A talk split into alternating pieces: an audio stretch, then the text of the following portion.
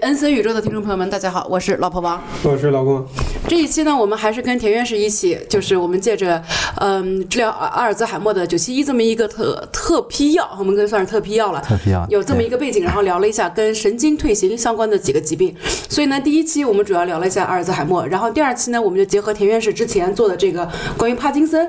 的这么一个研究基础，所以聊了一下他和阿尔兹海默症的一些，比如说我们在研究进展上各方面的一些差异。嗯那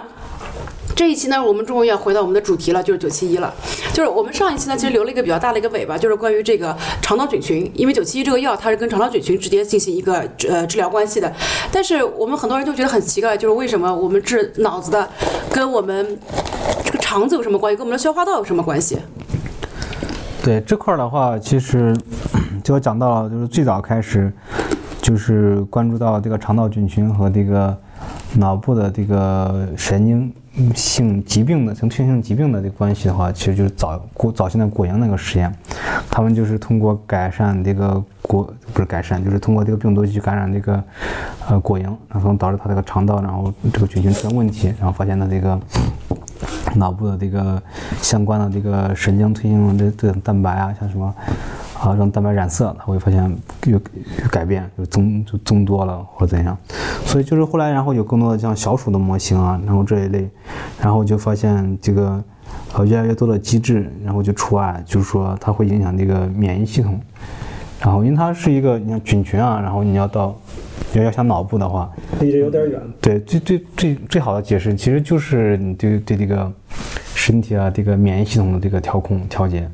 然后他们这个九七一其实也提到了，就哎，是对对对，有有点远，就是九九七一之前好像在问一嗯下，就是肠道菌群影响免疫，这个我假设，就我我假装我听懂了。嗯那这个免疫跟大脑又是什么关系呢？因为免疫的话，它这个就是说，其实免疫系统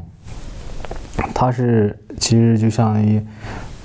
像身体里面的一个监控系统一样。嗯，当嗯，这扯扯一个题外话，就是像那免疫治疗的话，其实大家其实就是呃为啥要去做免疫治疗？因为它它呃就可以就是说发现，就是假如说它非常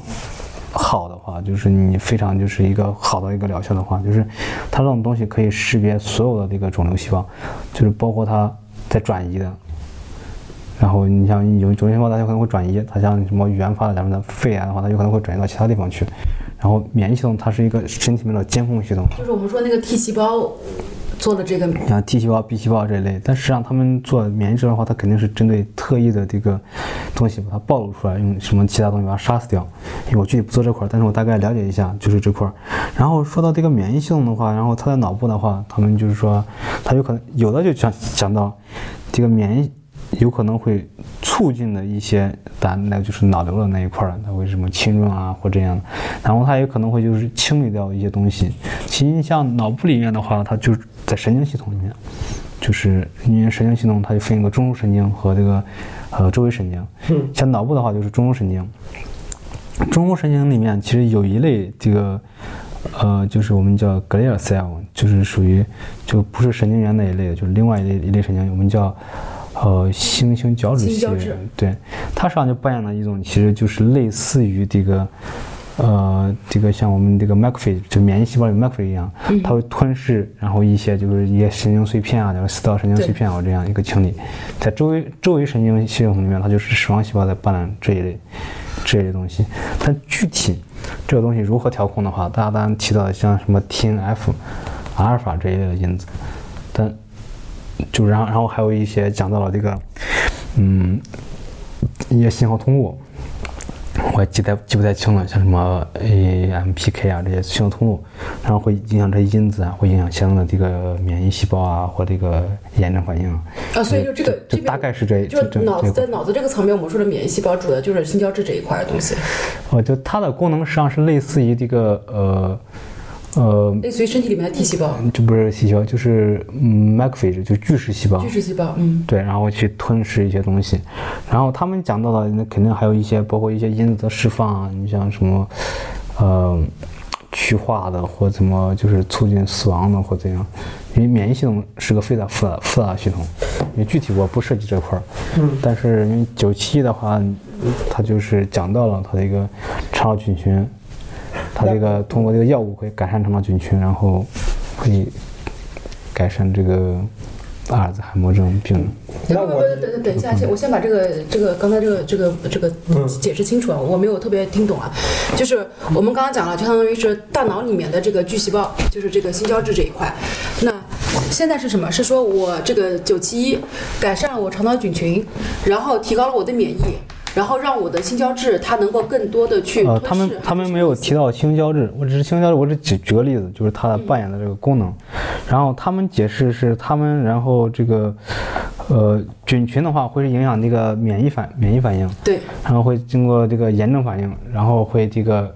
对这个大脑进行改善。实际上是但接消除炎症反应，还是就是消除大脑里的炎症或者怎么样？啊、按他这种理论说应该是消除的，然后但具体怎样呢？不知道。就具体你要你要知道那个过程是怎样的，它具体控制哪些东西啊，然后他论文具里体面怎样的有没有交代这些事情呢？就是大家为啥很有很多质疑的声音，就是觉得它的这个机制不是很完善、很清楚，所以它实际上是一个条件性批准上市的，然后也提到了，就是让他们要完善基底研究，嗯然后定期，然后这个向上汇报它的一个研究进展。就等于说，他现在只是做了一个呃表征上的，就是我吃了这个药，我就对这个症状有就是现象了上缓解的一，个嗯对现象上的一个、一个一个表达。但是我并没有，他并没有把他的这个治病机理或者是这个治疗机理讲清楚。对这个机理不是很清楚。但是作为一个药品来说的话，当然由于阿尔兹海默症这一块儿，确实很多药都死在了这个三期临床，然后就哎失败了。，因为刚才我们一直说了，就是二期临床还有效，到了三期就不行。我这个一期、二期、三期临床，我们这个主要是各其实自管什么呢？这个我大概之前有了解过，因为之前我们在医院，然后当时学药学的话，然后也了解过。其实大大概的话，就是我当然我说的不一定非常准确啊，就是一期、二期主要是在看它这个药代，就是药代动力学，还有像你们就是药物代谢的对药物代谢啊，然后在体内的代谢啊这些东西，然后呃还有就是这个药物的剂量问题，还有一些副作用问题。它实际上嗯就实是这际样上就是就是就是在你人体里面是怎就么是运一行期的？二期就是就是验证这个药有没有毒，能不能在你能不身体 能会对，会用毒死人，对它的这个在身体里面是怎么代谢的，嗯，然后它的毒副作用啊这些东西。但是它不管不管疗就是效它有没有用？对对，真正的这个要上三期临床，就是要开始上那个病理样本啊，进行那个双盲实验啊，给安慰剂啊，给药啊这些东西。所以，按大部分这个药物的这个来说的话，一期和二期临床是非常容易过的，嗯，嗯，就三期临床就很难，你真正要看效果，然后看你那个评估的效果。那等于它的这个评价体系还是有一定有一定的这个呃可以质疑的地方。对，所以很多人也在质疑这个，他就觉得你这个评价的这个呃认知功能改善啊，或者你这个帕金森病这个评价，这个是不是你应该多增加一些标准啊？ 或者你这个分儿是不是对啊？对阿尔兹海默症，不好意思，就是他这个呃评价的这个评估的这个体系是不是应该再增加一些标准啊？但是或者他们现在就是除了我，就刚才我们说就怎么去诊断嘛，除了我最后做一个病理病理解剖之外，我可以通过 PET。那嗯比如说，你如果是是说你单纯用一个认知量表来看的话，我我对你有质疑，我可以看你的 PET 啊，我可以比如说从你的脊椎脊椎里面抽你的脑脊液啊，这脑脊就对这就那为什这么不样能通过这样的指标，就是硬性指标来他代替一个他认应知该量应表？应该是有的，应该都都有的。他这这块儿他应该都有的，他肯定会有这个临床的这个，就是随着这个跟跟进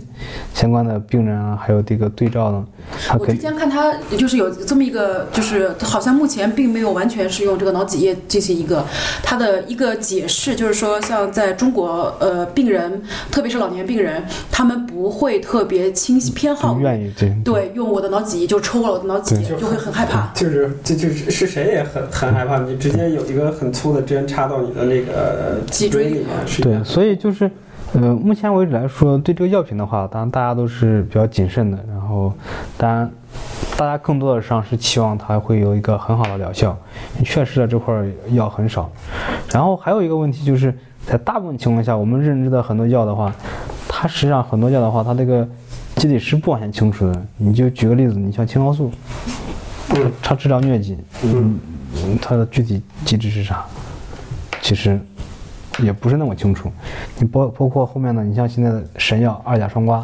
二甲双胍好像现在啥都可以干都可以呃，哇，我我刚知道这个怀孕都能吃，就就就就就你怀怀孕有问题也也能吃，孩子可以怀就是的更更更扎就实。它它就现在是现在就是一个神药，对，你知道吗？然后它的，那你说它治那些病的机制是啥？然后再包括像什么阿司匹林啊这一类的，阿司匹林也是一个神药，就好对，像怀孕也能吃。不不不，这这 这可以阿司匹林就好像那个，就好像那个英国人嘴里的那个什么来杯威士忌似的，就是你甭管你干什么，你都能喝一对杯。，就是说，其实在这块儿的话，大家其实对于一个非常迫切的，实际上需要一个药的时候，其实它嗯如果不是那种就是毒副作用那么大的话，其实确实的是值得去推到这个临床上，嗯，然后开始应用的。所以这就是就其一为啥这个会就是特批上市这样特批了，然后就上市了。那我就是一个问题，就是说我们讲这个所谓的改善群肠道菌群，就这么一个概念啊，就是就是它是怎么来实现的？就是比如说，呃，你讲的就是说这个什么肠道菌群跟免疫力有关系，实际上我直观想到的是什么呢？实际上我直观想的就是老年人他很多时候会发生一些肠胃上面的疾病。比如说发生便秘啊，或者说发生腹泻呀、就是比如说我想起这个或者就是肝胆哪儿都有问题了，对或者就是这个排这泄个都有问是这题，个排泄方面是有是有问题的。这个时候实际上是就是你排泄方面出现问题以后，导致实际上的你阿尔兹海默。不不不是对你的整个这个人体的这个，比如说营养的摄入啊和这种毒副毒副作用的排泄啊，都是有一个直接相关的。这个时候是跟比如说我们讲是可以跟营营养的这个这个人的这个身体状态就会有有一定关系，跟人体身体状态有关系，实际上就跟免疫力是有关系的。嗯，比如说，当时我还对想那个。所以对，就是因为你这里面还有你的微量元素，比如说你的呃关于你的这个这个钙的代谢，然后跟你的这个对，但是问题就是，当我们讲这个，呃，我们的这个药或者说是我们的这个作用机体是跟所谓的肠道菌群有关系的时候，这个时候我们讲的是。讲这个就是当你讲改善肠道菌群，它讲的是什么概念？是其实是改善你的消化系统呢，还是说是改善你的排泄呢？使你的排泄更顺畅呢，还是说是其实还我是说我理解你的意思，其实这个东西。对于我一个做很多时候实际上是做分子啊，还有细胞的一些研究的，其实超出我的范围，超纲了。就是超早纲这就好像你问我量子计算，我也是超纲的嗯其。实就是早前，然后也看类似的文章，就是当时第一反应就是这能扯， 嗯就就就就是就是这种感觉。但是后来其实是你要把它跟很多东西联系起来，它都可以联系起来。嗯，但肠道的话，菌群它肯定是有一个就是一个组成的，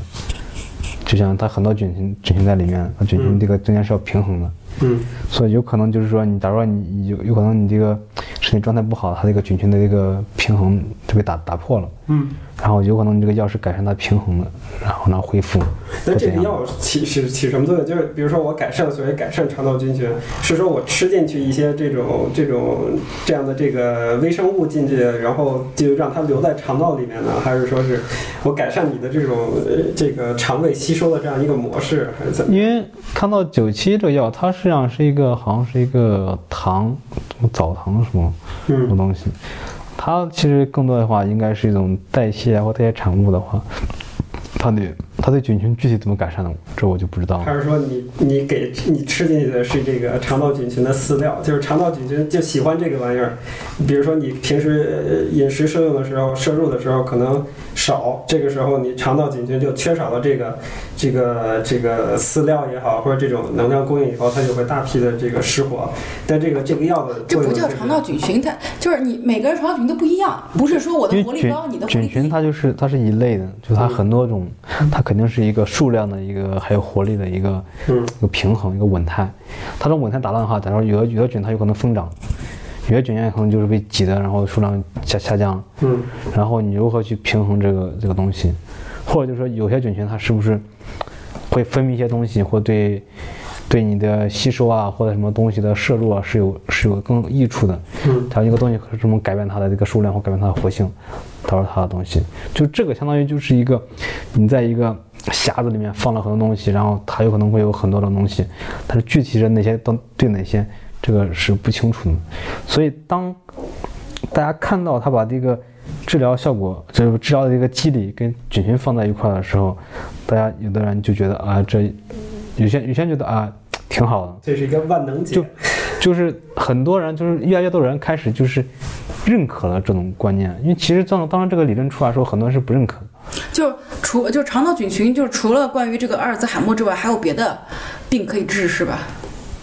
很多病我印象中好像是挺多的，很多的，相当于就是从一个替代疗法，就是越来越走走上就我这个东西我是可以理解的，为什么？对，因为它就是嗯对实际上，这个在微生物当中也是，就是比如说一些这个这种比较小型的这种原生原生物，它的这种这个从一些这个其他生物当中获取能量啊，获取这种什么所谓的寄生啊，什么这一类，这都是都是有这样的一个有这样的一个直接对应关系的。对。但是我的意思是说，比如说我们以前治病，它不会想说我通过肠道菌群改善对而进行一些治治病方案的这种制定。对，像我们好像就是小时候吃那个酵母片儿，哎哎哎，好对像是改善消化的，对益益生菌，对。嗯其实就是说，嗯，其实按就是我们的理论来说，其实肯定了，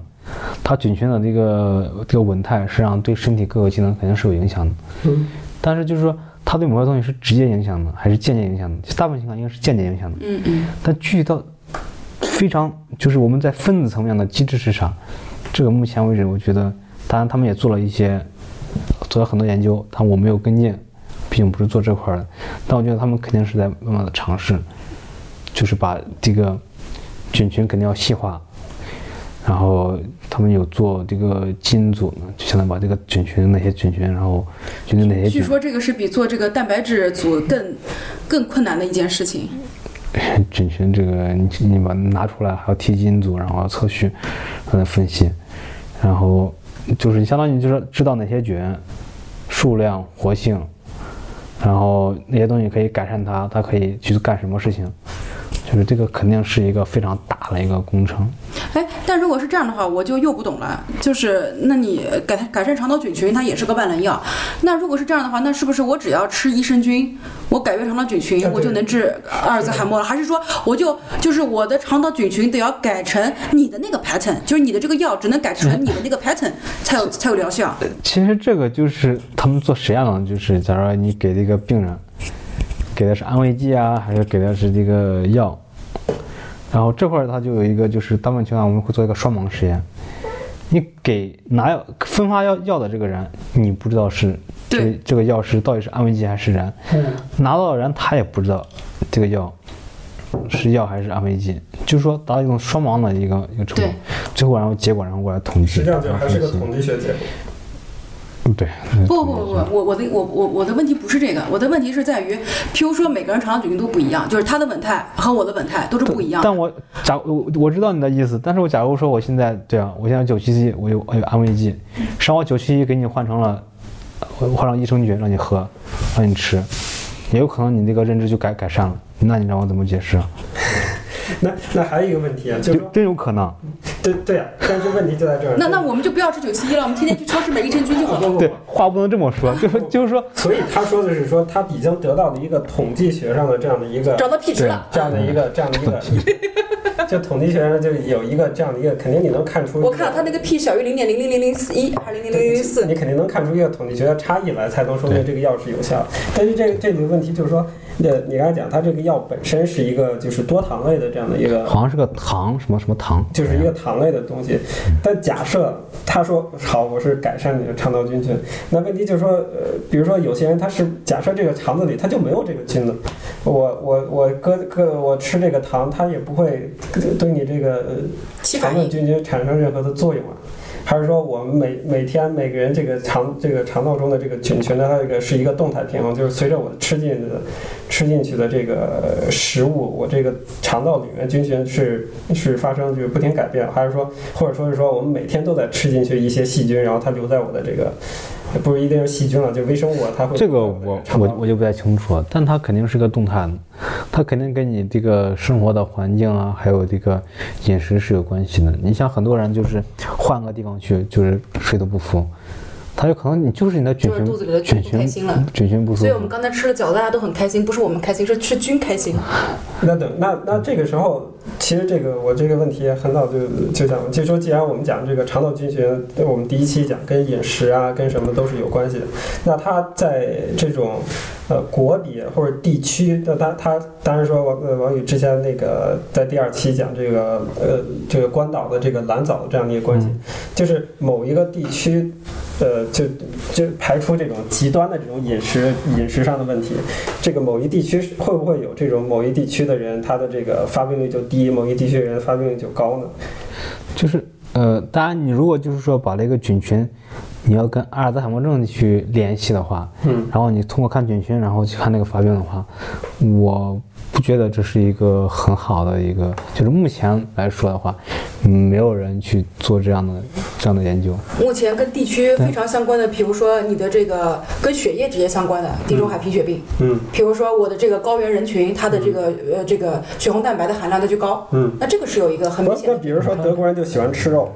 呃，喜欢吃猪肉，吃喜欢吃肘子呀，喜欢吃香肠，然但后是像我们就喜欢吃这个一些蔬菜类的这种不。是，我们嗯是我们是喜欢吃这个呃碳水化合物呃，类对，的，或者我们喜欢吃碳水化合物的，或者说德国人就对，就因喜为我欢们的吃肠道进化就不对一样。德国人就喜欢吃土豆，然后各种各样的这种土豆那不放在一是起。他们喜欢吃土豆，土豆大家都一样，都是都是哥伦布之后才有的土豆，这个没有任何的所以改所以。问题就是，比如说他们喜欢吃呃烤的这种呃煎的蛋糕什么，像我们喜欢吃炒菜啊什么这些东西。然后我们的蔬菜呃这个种类也比较丰富。那炒菜也是从从明朝之后才啊有的。是是是是是，但我的意思就是说，那这个时候，比如说嗯德国人他得这个这种这种阿尔兹病海呢，默或者是和各种。对，或者说这一类，比如说我们讲跟肠道菌群相关的这个病，还和这个我们在国内的这些得看到的这个跟肠道菌群的这些这个相关的这个病，包括阿尔茨海默，有没有这样的一个发病率上的一个一高一低的这样的一个差距？这个我没有看到过类似研究，但至少，但譬如说但东亚，我们这个呃乳糖不耐的比例就远远高于欧洲。就它那肯定它肯定是有一种倾向性的，对。这是基因上的问题。对呀、当时我们就是排除那些吃蝙蝠啊什么那种极端情况，我们就假设大家吃的都是比较正常的食物因。为那个就是以目前的研究来说，菌群跟很多东西都有关系，嗯所以你也就可能可能这个嗯就是逻辑上你肯定也能想到，你不同地区的这个饮食习惯导致它菌群这个不肯不定一是样。不一样的，所以它对它对某些病的这个肯定反应也是不一样的，但对，具体是啥，怎么反应，为啥为啥这么反应呢？嗯，这个肯定后面肯定是需要所很以多现在我们的很多研很究多要研究开始的。做这个这个肠道菌群组啊，也要开始做这个菌对组的，研有究有。很多很这个很很长什么时候？好像前几年就开才开对始对对，开始有这一块儿，然后大家就是基基本上是这个人类基因组做完了之其实后，开始做蛋白蛋白组，然后开始做蛋白组学。然后其实这个就是啊，实际上是一个科研的一个，就是不好意思，就是有时候它会有这么一个一个也也不能叫弊端吧，就是它实际上是一个完完善的一个东西。举个例子，就是说，就我之前提到的这个呃细胞里面的这个自噬这个过程，它会清除一些。呃，细损胞伤的细胞损损损伤的细胞器啊，然后一些啊错误质载蛋白啊，或者一些蛋白这种东西，都是聚集体这种东西。当时这个东西一发现后是在酵母里面发现的，在什么酵母酵酵母母？嗯对。这样后来后来，然后他们在这个哺乳动物细胞里做完后，紧接着很多人就开始在不同的这个东西去做，在神经里面、心脏里面、肝脏里面，就是就开始各个地方去去做。其实就跟肠道菌群一样，它一开始出来，大家做这个的时候，很多人就开始把它跟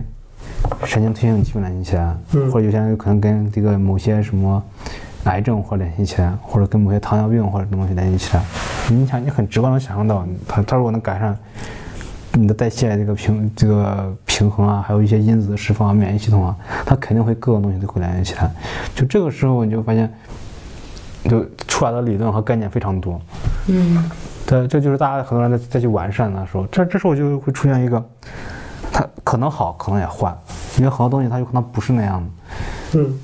对，这就就说这个是就是你就发现就就是科研它一个在在逐渐的进步，这很多东西它它可能会出来很多，嗯这个经过长年累月的这个进一步的研究啊，它有的东西它不对的，它们它肯定会慢慢去掉，然后到最后肯定会得到一个或者说可不可以解释，比如说我这有一堆因，然后我这有一堆果，但是因果之间的这样的一个联系，它是比如说它有可能是一对多的，也有可能是多对一的，嗯但这个时候就是你想由果来推因的时候，就会造成这样的一个问题，就是就是你研究研究就就就乱掉了。对，所以这个就就跟就跟他们做 deep learning 一样，你就要把这个量化，就是哪些指标你都要设计进去。对，假如你需要多个参数，然后去预测它下一个答案，那个东西就是另外一个东西。但是就是说，在我他们们这个计算机的神经网络计算法和你们这个神经是有关系吗？没关系。啊不，它就是它是那么概念的，是就神经网络这种计算。其实它当时类似于神经细胞里面神经传递，就一个神经传到下一个神经，然后它就是组件，然后它它有可能跟很多神经这个相连，然后传递，它就是借了这么一个概念。但实际上，真正里面神经细胞里面的传递，它涉及到电信号，就是我们说这个嗯嗯膜电视啊，这个传递以外，其实它这个东西。哦对，这个是一个信号传递，就是是这样。但是实际上，它因为在机体里面它比较复杂，它周边又裹了很多髓鞘啊，然后它外面你像神经里面它一个，呃，就是我们叫 oligodendrocytes，它它就是它也是给这个神经提供髓鞘的，它一个可以裹很多个。然后 microphage 就在里面迁移，所以它对这个东西的影响是非常大的。它肯定不是那种线性的，但是他们提到的概念就是像神经那样传递啊，这样嗯，有很多其分实叉啊是一这个样网络的对一个网络的一个一个概念。然后他们做嗯什么机器学习啊、deep learning 啊，在生物里面这个应用的话，他们也是，假如说你要预测这个细胞分裂成哪个东西啊，你对我们来说的话，我们肯定会去看它哪些基因表达了，哪些基因不表达，然后假如表达了，它就变成这个细胞；不表达就变变成另外一个细胞了。但是它在机器学习的这个情况下，大多情况给的是一个影像学的当然也有可能会经过测序啊，对它这个 MRM 谱啊进行分析。但就举个例子来说啊，目前我看到的有些都是对这个细胞的形态啊，嗯它这个呃大小啊，或者或者它这个位置啊进行这个统计，然后说啊，它在这个位置啊，它这么大，这不是你那大老板干的那些事儿对差不多的。它然后就是一个它然后一个这样。还是这种线，就是属于暴力破解对的，这样的然后就就会变成这一类细胞，这一类细胞，它就现在就是这样这样就做。就是一个，也是一个想通过一个现象来找出它的这样一个呃一个模式一个来 pattern。对对。嗯，呃，我还有一个比较好奇的啊，当然说这个这一集其实主要的这样的这个这个内容已经差不多了。然后呢，我是比较好奇的是，像你们，你之前讲果蝇，然后你之前一直这个这个提到果蝇这个东西，呃，我以前也也经常接触到果蝇，因为我们家太 脏是不吗？不，果蝇到什么底情？况我的问题就是果蝇到底是是一个是一个什么样的一个一个东西？就是，呃，是苍蝇吗？它跟苍蝇一样样，只不过苍蝇在粑粑上面孵出来，它是在香蕉上面孵出来，你是听不是专业嘛你听专业人士就是这样子的嘛。其实因为我没有做过果蝇，但是我接触过做果蝇果蝇的这个，我我们之前实验室楼下有一个就做果蝇的，讲的。嗯然后我就看过他们，他们像就用那种就是呃，那种管儿，它里面倒的那种就是一就是就是相当于果冻一样的会在下面，其实也不是它肯定比果冻肯定更硬一点儿在下面，然后它在里面它把果蝇放进去，果蝇在里面产卵，嗯它会那个会孵化出来后，它们然后就爬会吃那个东西，然后会慢慢慢慢然后就是长翅膀，就是从这个那么叫 lava，然后变成这个就是成成虫，这个从幼虫，从有红就对对变成那果蝇有多大呢？果蝇其实咱们家你没见过吗？不是果蝇其实比你常见的苍蝇要小。对啊，就咱们家那样的，就是就是果蝇的话，它就是很小，它是我们常见的那跟种芝麻一样大。啊、差不多差不多就是这样的。然后它的它这个因为生这个周期比较快，就是它一个周期大概就是四周，二十八天的样子，就从这个卵然后一直到这个成的。你们研究果蝇是不是因为就是说我天，你们这个生物的这个祖师爷就就他便宜他就他对就是研究果蝇的，所以对，我听说他当初研究的时候，因为他要批经费，他肯定是灵长类批不起，然后老鼠养不是这是真的，他当时就是在香蕉上面养的果蝇，而且还是从他别人那儿捡来的一根香蕉。那那那像果蝇这么小的东西，你把它给切开了，然后研究它的肠道，然后研究它的神神经，你你们用用什么样的工具呢？呃，像果蝇这块儿的话，其实它还有一个优势的话，就是因为它的一个呃基因组相对来说比较简单，它没有这个就是很多冗余的东西，嗯并且它很多基因都是都是一个拷贝，嗯它不会很多个拷贝，哦然后就这这样里我们可能就稍微就是加一句，就是因为人类基因里面有有一半以上都是冗余的，都是没有任何用处的。我们现在也不知道他们到底干啥的对。我我们不知道，但是有可能他以后我们会知道他是干啥嗯的。就是说，呃然后他这个基因筛查啊，然后就是筛筛鉴定新基因啊，或干嘛的，非常方便。并且他的表现也好筛，他这个眼睛有红的，那你怎么看呢？然后他他他那就么是小就你眼睛看啊，我我们在显微镜下会看。假如说你像他们有时候他们会给他加一个标签儿，嗯就是这个叫叫我们叫 P element，然后它它会它会在这个基因组后面会跳，嗯它它把哪个基因假如说假如说给给这个呃就是破坏掉的话，嗯然后你经过经过它去看它这个嗯骨头的一些表型，就是假如说它这个眼睛光不光滑，或者眼睛的颜色，嗯然后还有这个有翅膀，翅膀上那还有那个纤毛，那个就是它是不是整齐的，或者是不规则的嗯嗯，然后都可以看它表情。当然还有一些就是很明显的，假如说胳膊少了一只，不是胳膊，就腿少了一只，啊或翅膀上多长一只眼睛。或那者那这上果蝇是是死的，你们把它给弄死以后，呃，再看的，还是它飞的时候，你们就在那个显微镜一般情况下，他们是通过那个啥，通过那个二氧化碳把它给先给把麻醉，呃啊啊麻 OK 麻醉，然后你就可以去看，然后去想一想去看。然后至于你说的像什么菌群啊这些要的怎话么，把把它解剖呢？对这个东西我们在那个体式显微镜下可以解剖，可以放放大很多倍，然后嗯，你通过显微解剖，然啊后可那以去显微量。解剖用什么工具？是用就我们一般讲的这种刀啊，还是这没样的？有这个的话，我没有具体做过，但是我做过，就是就是没有我没有去取这个菌群，嗯就是假如说你要取这个脑部，然后做切片的话，嗯把它就弄出来后，然后放在我们这个固定液里面，嗯，弄完后，然后把它然后进行这个固包化包埋，对，然后然后进行切片。切片的话，你现在嗯常用的，像我们切的这个三毫米或者五毫米的这种薄片，然后去染色，然后你就可以看到。但是果蝇的话，就是果蝇本身的对它它的本身就很小，所以它本你身也没有三毫米所吧？所以所以你就，嗯，我们是三三三微米，啊三毫米可，能是三微米三微米吧。对，三微米。然后就是说，果蝇它很小，有可能你就是假如说你要走之，眼睛这块去掉，脑袋那块儿你都不用去切片了。嗯你就直接染，因为现在显微镜他们现在就是越来越先进了，它可以看的这个时长就比较大，嗯分辨率就比较高，嗯然后你就可以，然后整个然后这个进行扫描，然后把这个重构出来，就是假如说你扫很多层，就是三 D 的这样一个对对，然后重构出来，你就看到哎这个这个东西分布，假如说你染那个呃贝塔电平洋沉淀，对吧？你染后你看它在大脑的哪一块分布是这样的。这这但这些都是也都是在光学显微镜下面做的。对对，目前做的比较多的就是光学，因为果蝇比较小，就光学家可以就是很容易的去看这个东西。但是你想数的话，嗯，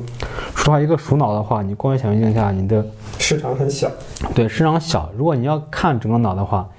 你也看不了那么深，嗯就它穿透能力是有有限的。嗯所以有一些组在做那种透明化，它把组织然后这个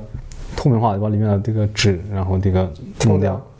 对，然后他用各种手段，然后弄完后这个变成透明的了，光可以透过去了，然后你就可以看，然后这样的话，我但是们还在那个，我插一句，我们还在那个呃是在海德堡还是什么看过爱因斯坦的那个大脑切明片？斯特明斯特看看大嗯脑，爱因斯坦大脑切片很小，就是一两个块儿，两块大脑切片，但是就就是很小嘛，就是嗯对透，明当时我听到他好像他的脑样本好像寄到了不同的地方，对对然后供供他们研究，对，但人脑的话，它是个另外大尺度的，嗯所以就是说现在的话，你像果蝇的话，很多时候你就可以去观想一下直接看了，然后你看活的话，其实你也可以把它固定上，